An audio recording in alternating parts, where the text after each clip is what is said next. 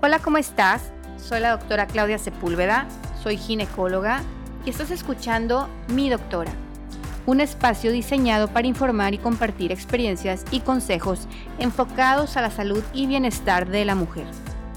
En este espacio trataré de despejar dudas muy comunes que preocupan a las mujeres.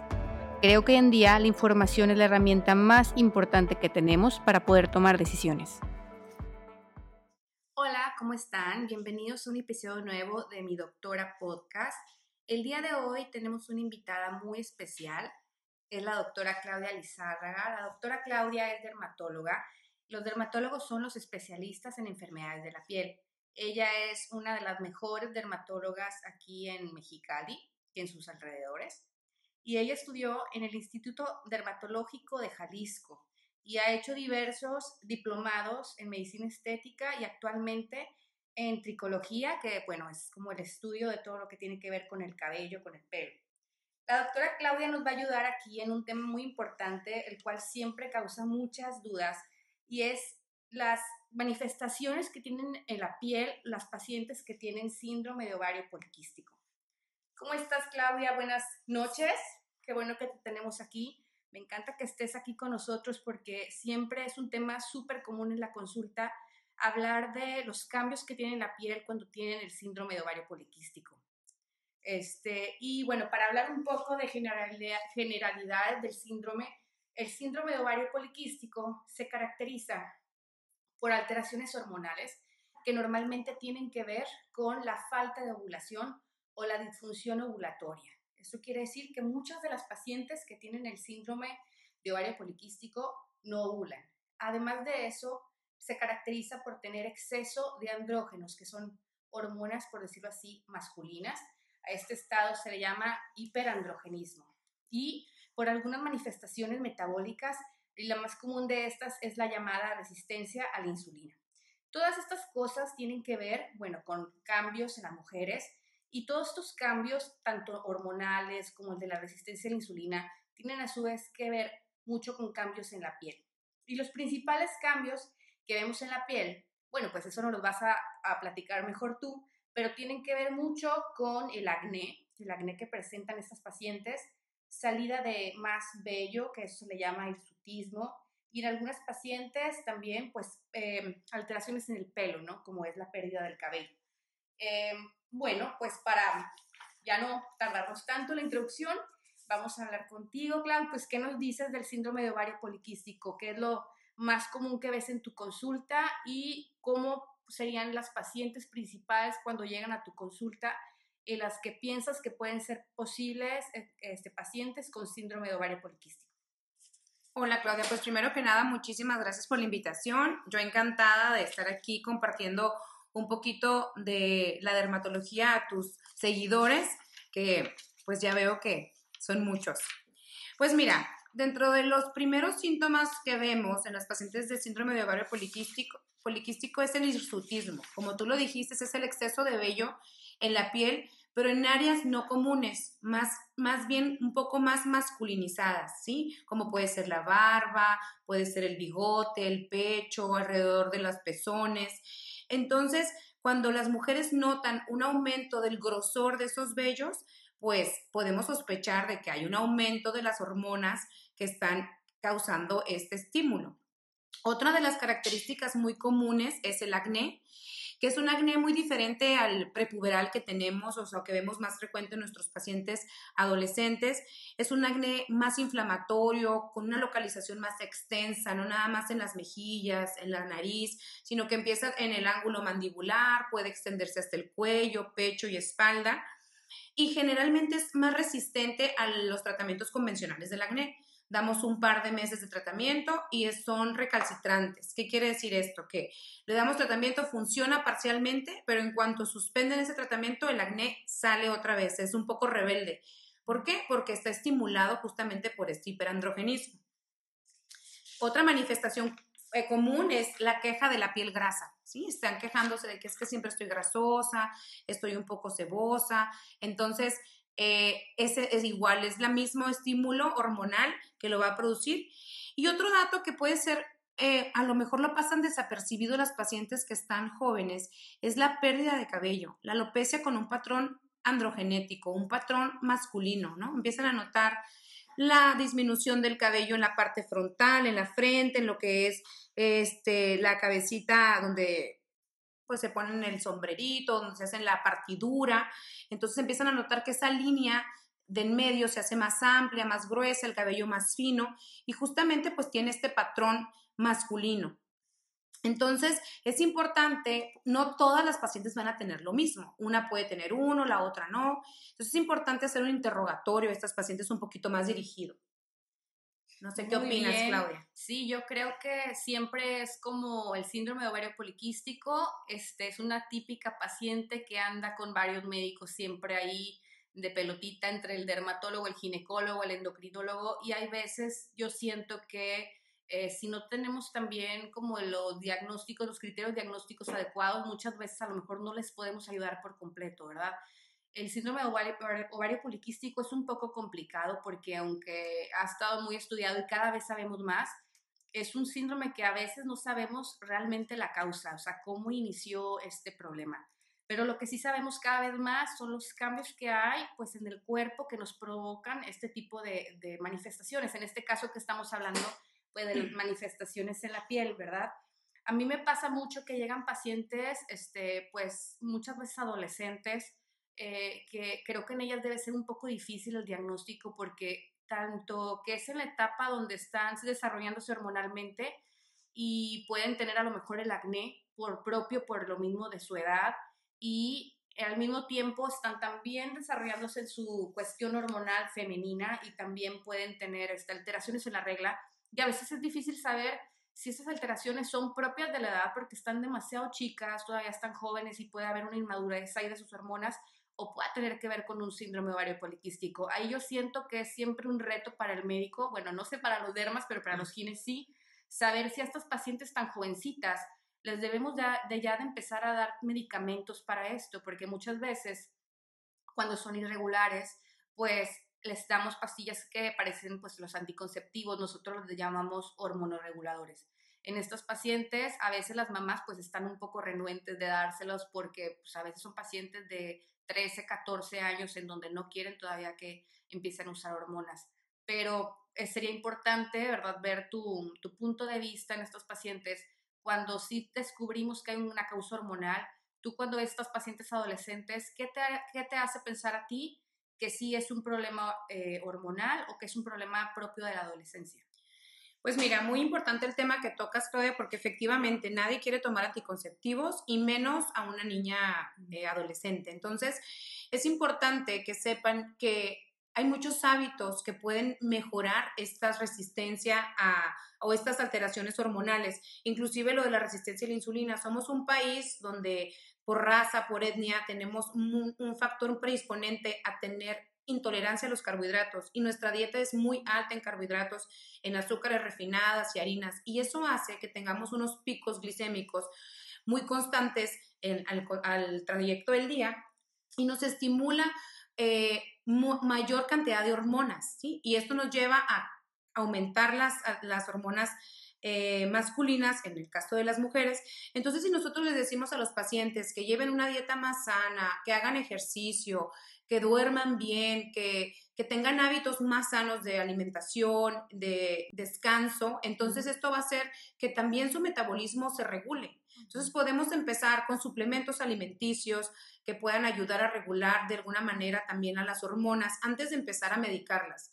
Creo que inclusive hasta los paneles hormonales de laboratorio pudiéramos esperarnos hasta determinado tiempo, porque como dices tú, las alteraciones menstruales pueden ser muy comunes al inicio de su adolescencia. Entonces, lo que sí puede llegar a ser es, si tienen antecedentes familiares de que mi mamá era así, no tenía pelo, tenía mucho acné o mucho vello en la barba, entonces eso sí nos tiene que empezar a hacer ruido porque esto se hereda, es una enfermedad hereditaria, que, que pues es común que de repente saquen que no, es que toda mi familia tiene eso y pues yo pensé que era normal.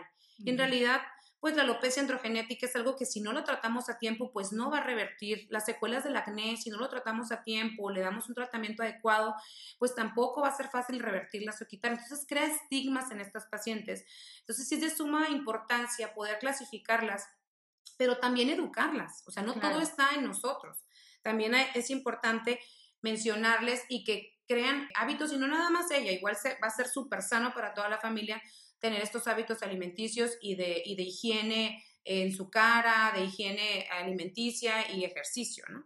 Sí, claro, y pues también saber desde que llegan a la consulta, como tú dices, y poder identificar los factores de riesgo que tiene esa paciente. Es una paciente también adolescente o, o joven que tiene ya problemas con el peso, que es muy común en el síndrome de ovario poliquístico tener cierto grado de obesidad, aunque no todas las pacientes tienen este problema, pero en general la mayoría, que tienen algún problema ya de brotes de acné, ¿verdad? Que tienen problemas ya y las ves con algún grado de, de aumento en el vello. Y probablemente en estas pacientes que vemos estos factores, como tú dices, sería principal ver lo que sería eh, la base de la enfermedad y la prevención el cuidarlas con, con, una adecuada dieta, ¿verdad? Que se ha visto mucho en los estudios que sería ideal, por ejemplo, en este tipo de problemas, que ellas bajaran el 10% de su peso, ¿no?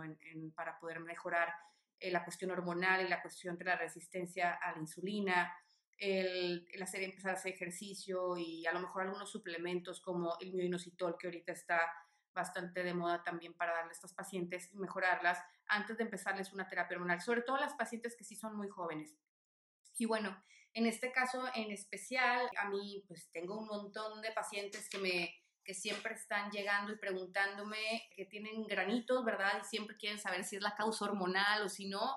Y ahí, pues bueno, siempre es como que ve con tu dermatólogo y el dermatólogo pues ve con tu ginecóloga y así nos la pasamos yendo de uno en otro. Pero yo creo que es importante eh, hacerlo de manera integral, o sea, que los dos médicos lo vean o si es un endocrinólogo también poder manejar esos niveles hormonales, ya sea con factores como nutricionales y todo eso o con medicamentos. Y a la vez también, pues me imagino que ustedes usan algunos, algunos medicamentos o qué tipo de cosas usan para el acné, por ejemplo, en las pacientes que tienen síndrome de ovario poliquístico. Bueno, el, tratamiento que se da es, va dirigido a disminuir el tamaño de la glándula sebácea. Si yo le doy un tratamiento convencional a este tipo de pacientes, va a pasar lo que comenté al principio, que es un acné resistente. Entonces, esto sí va de la mano de todos, del ginecólogo, del endocrinólogo si es necesario, inclusive desde el licenciado de nutrición. Ahora hay nutriólogos que tienen unas capacidades súper importantes para poder educar al paciente de qué pueden comer, que no, sin privarlos. Más que nada, educarlos. Ahorita hay demasiada comida de fácil acceso que puede hacer mucho más fácil la vida de este tipo de pacientes sin sufrir de las privaciones. Entonces, yo siempre lo recomiendo que vayan con un nutriólogo clínico funcional para que puedan llegar a tener, a conocer más que nada qué les puede engordar o eh, más que engordar, que sea un, carbohidrato eh, bueno. Oye, Claudia, y ahora que estamos hablando del tratamiento en estos pacientes, ¿qué me puedes comentar del tratamiento que se les puede dar a los pacientes que sufren de aumento de vello? Porque, bueno, al menos en mi consulta, una de las causas eh, de más incomodidad es el aumento del vello. El aumento del vello en el, síndrome ovario poliquístico es en áreas pues, de patrón androgénico, bueno, que es en la barba, en el pecho, y muchas veces les incomoda pues porque es un área pues, que es muy visible a, personas. ¿Qué tratamiento les inicias a dar tú en estos, en estos pacientes? Ay, pues mira, creo que es un tema bien difícil porque la verdad, pues no les vas a mentir al paciente. Si tienen el estímulo hormonal, pues el vello va a seguir saliendo, pero es muy incómodo en pacientes adolescentes que se sientan inclusive pues hasta reprimidas o que no ah, deprimidas, que, que, les hagan bullying. Entonces, yo sí les recomiendo a las mamás que si puedan, traten su vello, aunque pues no va a ser definitivo. Van a volver a, a presentar la salida del vello, pero sin embargo pudiera disminuir el grosor, ser menos evidente, pudieran disimularlo de alguna otra manera, porque la depilación láser, bueno, si bien es súper efectiva, hay diferentes tipos de depilación láser que se les puede ofrecer a las pacientes, pero mientras haya un estímulo en ese folículo piloso, el vello pudiera volver a salir. Entonces, hay que ser muy honestos y claros con las mamás de las pacientes o con las propias pacientes de que sí van a mejorar, pero cuánto tiempo va a ser esta, esta disminución del vello, pues no lo sabemos, porque va a depender también de cómo se encuentre sus hormonas eh, reguladas. Entonces, pero sí es un respiro para ellos. ¿eh? Entonces, yo sí recomiendo que utilicen técnicas de depilación, para que se sientan más cómodas, inclusive para que sientan que están haciendo algo por ellas mismas. Eh, el que se enfoquen en, en, que, ah, sí veo que mi vello está disminuyendo, les agarra un poco más de seguridad. No todas las pacientes que tienen síndrome de ovario poliquístico tienen acné. Entonces, hay veces que el puro vello es su, su presentación clínica única. Entonces, a veces, ¿por qué tengo y no tengo acné? Preferiría acné, ¿no? Entonces, aquí no se trata de elegir, sino de solucionar y darle a esta paciente pues un apoyo también emocional para que no se sienta en la mejor etapa de su vida, que es la adolescencia y en los 20, pues insegura de ella misma.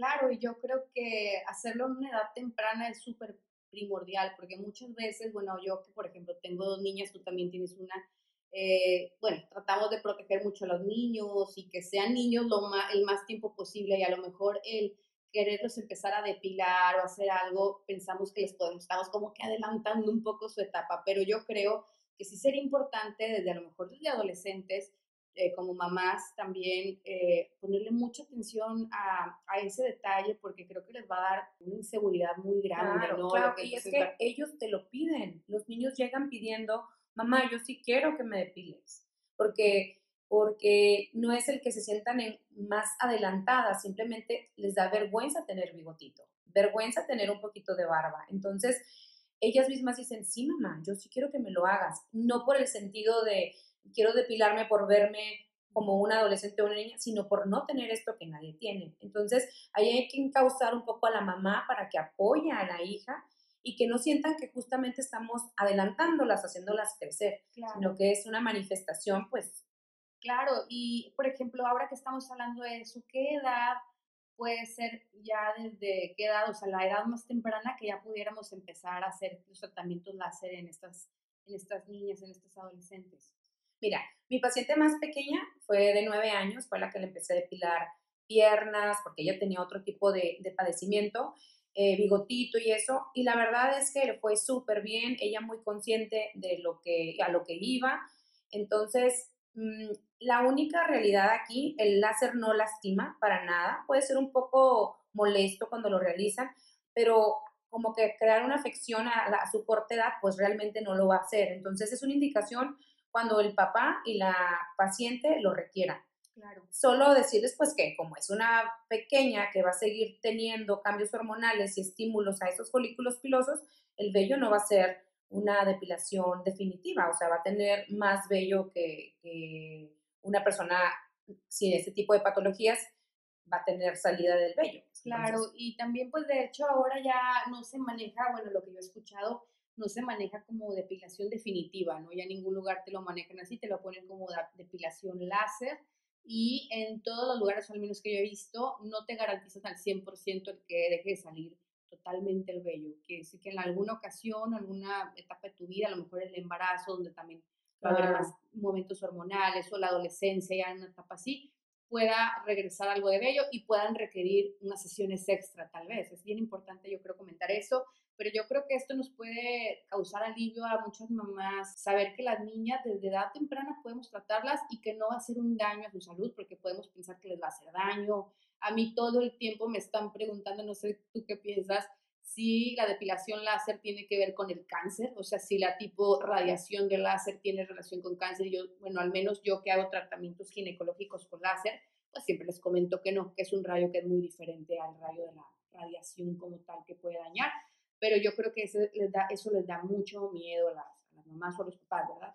Entonces, qué bueno saber que sí se puede empezar a hacer y yo creo que pues lo, de menos sería el, cuando lo requieran volverle a hacer algunas por ahí sesiones aparte, ¿verdad?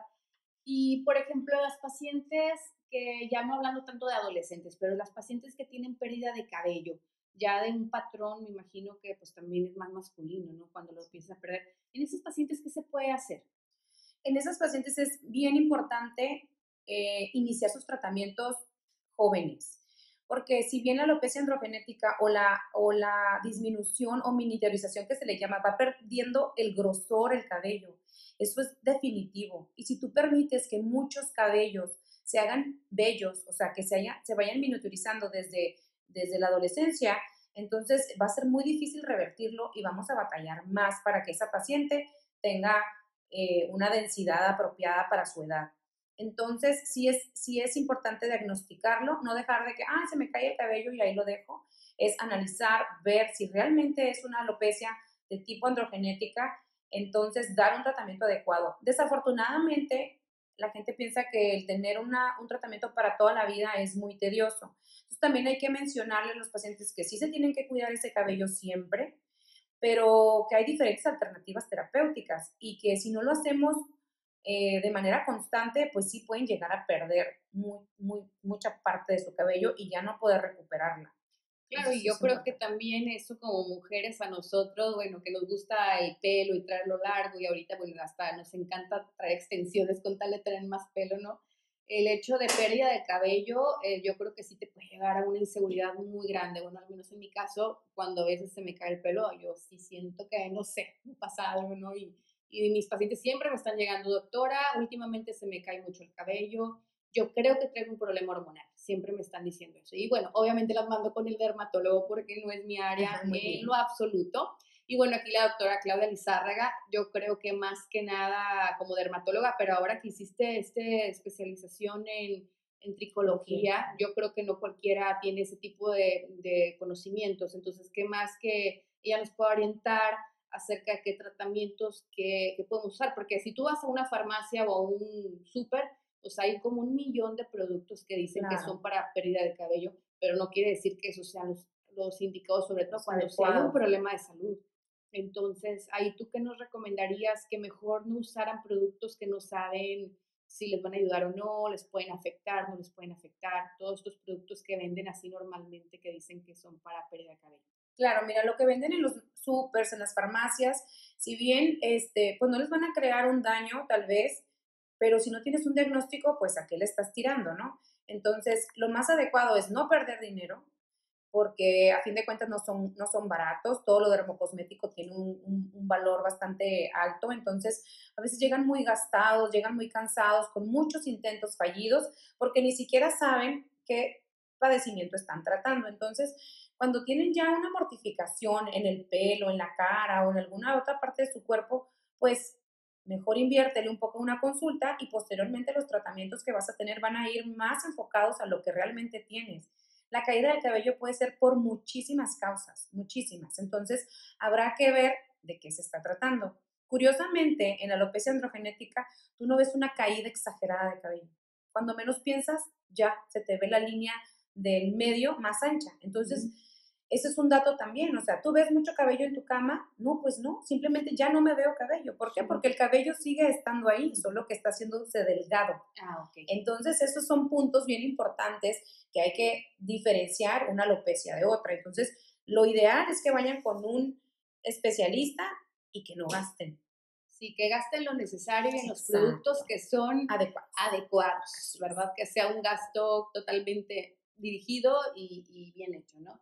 Y pues bueno, yo creo que para concluir, ya hemos hablado de algunos detalles, está súper interesante todo lo que nos dices, Clau, yo creo que vamos a hacer segunda, tercera, cuarta parte de más, pero bueno, vamos a hacer algunas recomendaciones que tanto tú como dermatóloga como yo como ginecóloga podríamos hacer a algunas pacientes este, acerca de, bueno, tanto que acudan obviamente con los médicos especialistas del tema, eh, ya sea en tu caso hormonal o ginecológico o en casos de alteraciones de la piel, pues un dermatólogo como tú, ¿Y qué otras cosas podríamos recomendarles a estos pacientes? Por ejemplo, tú mencionaste lo de la dieta, ¿no? Sí, sí, la verdad es que aquí yo les recomiendo a mis pacientes, aparte de sus tratamientos, pues que cuiden, que conozcan más bien los alimentos que consumen. Hay gente que no sabe que comer cinco tortillas es demasiado carbohidrato en un día. Hay gente que no sabe que comer pan de barra también es un carbohidrato o los frijoles, ¿no? Entonces sí me gusta recomendarles que vayan a un nutriólogo. La verdad es que eso me hace la vida a mí más sencilla y ellos empiezan a empezar a crear rutinas más sanas, hábitos. También el ejercicio pues es fundamental y el que estén relajados, el estrés ocasiona muchas alteraciones dermatológicas, entre ellos los brotes de acné. Entonces, que se mantengan relajados, se dice fácil, pero se requiere de un gran esfuerzo, pero es importante también que empiecen a meditar, por ejemplo, por las noches, y les recomiendo que pongan en YouTube, en su, en su Spotify algún algunas eh, meditaciones que las escuchen hasta que queden dormidas. ¿Por qué? Porque eso las relaja y las puede ayudar a, mejorar un poco sus hábitos de sueño y de relajación. Entonces, son pequeños detalles que, pueden marcar la diferencia en este tipo de pacientes, aparte pues, de, sus, de sus cuidados que ya vienen ellas muy decididas a, a mejorar y ser disciplinadas en sus tratamientos, por supuesto. Claro, y yo creo que este, aquí lo importante ver es que, como lo hemos dicho en otras ocasiones, a ver la raíz y la base de la enfermedad siempre va a ser aquí lo primordial. O sea, lo bueno, creo que cada vez tenemos más conciencia en, en, eso, en la prevención. Creo que las mujeres y los hombres también cada vez se cuidan más en la dieta, la salud y todo.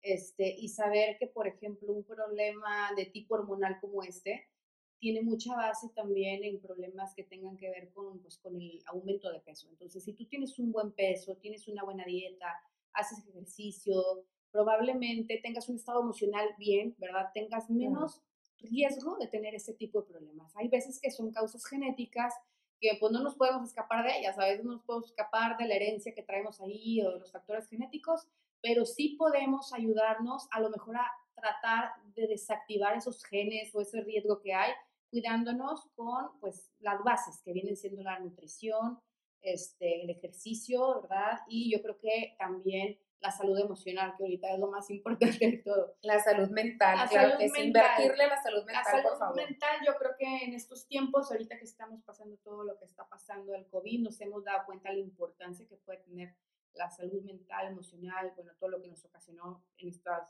en estos momentos, ¿no?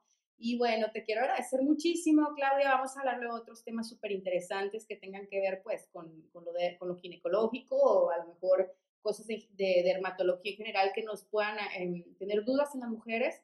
Y me encantaría, bueno, para, para cerrar, que nos dieras tus datos, danos tus redes sociales, dónde te podemos localizar, en dónde consultas, este, para poderte localizar. A ver, Claro que sí, yo encantada que acudan con nosotros. Yo trabajo en INDERM, es una clínica dermatológica este, aquí en Mexicali y el teléfono donde pueden agendar sus citas es el 686-5541-801 y en mis redes sociales me encuentran como Claudia Lizárraga, perdón, claudia.lizárraga.g y ahí con mucho gusto pueden este, enviarme algún mensaje o alguna pregunta que, tenga, que les hayan quedado dudas de este tema que es tan amplio, pero pues quisimos hacerlo un poquito más resumido para ustedes, entonces yo encantada de poderlas ayudar.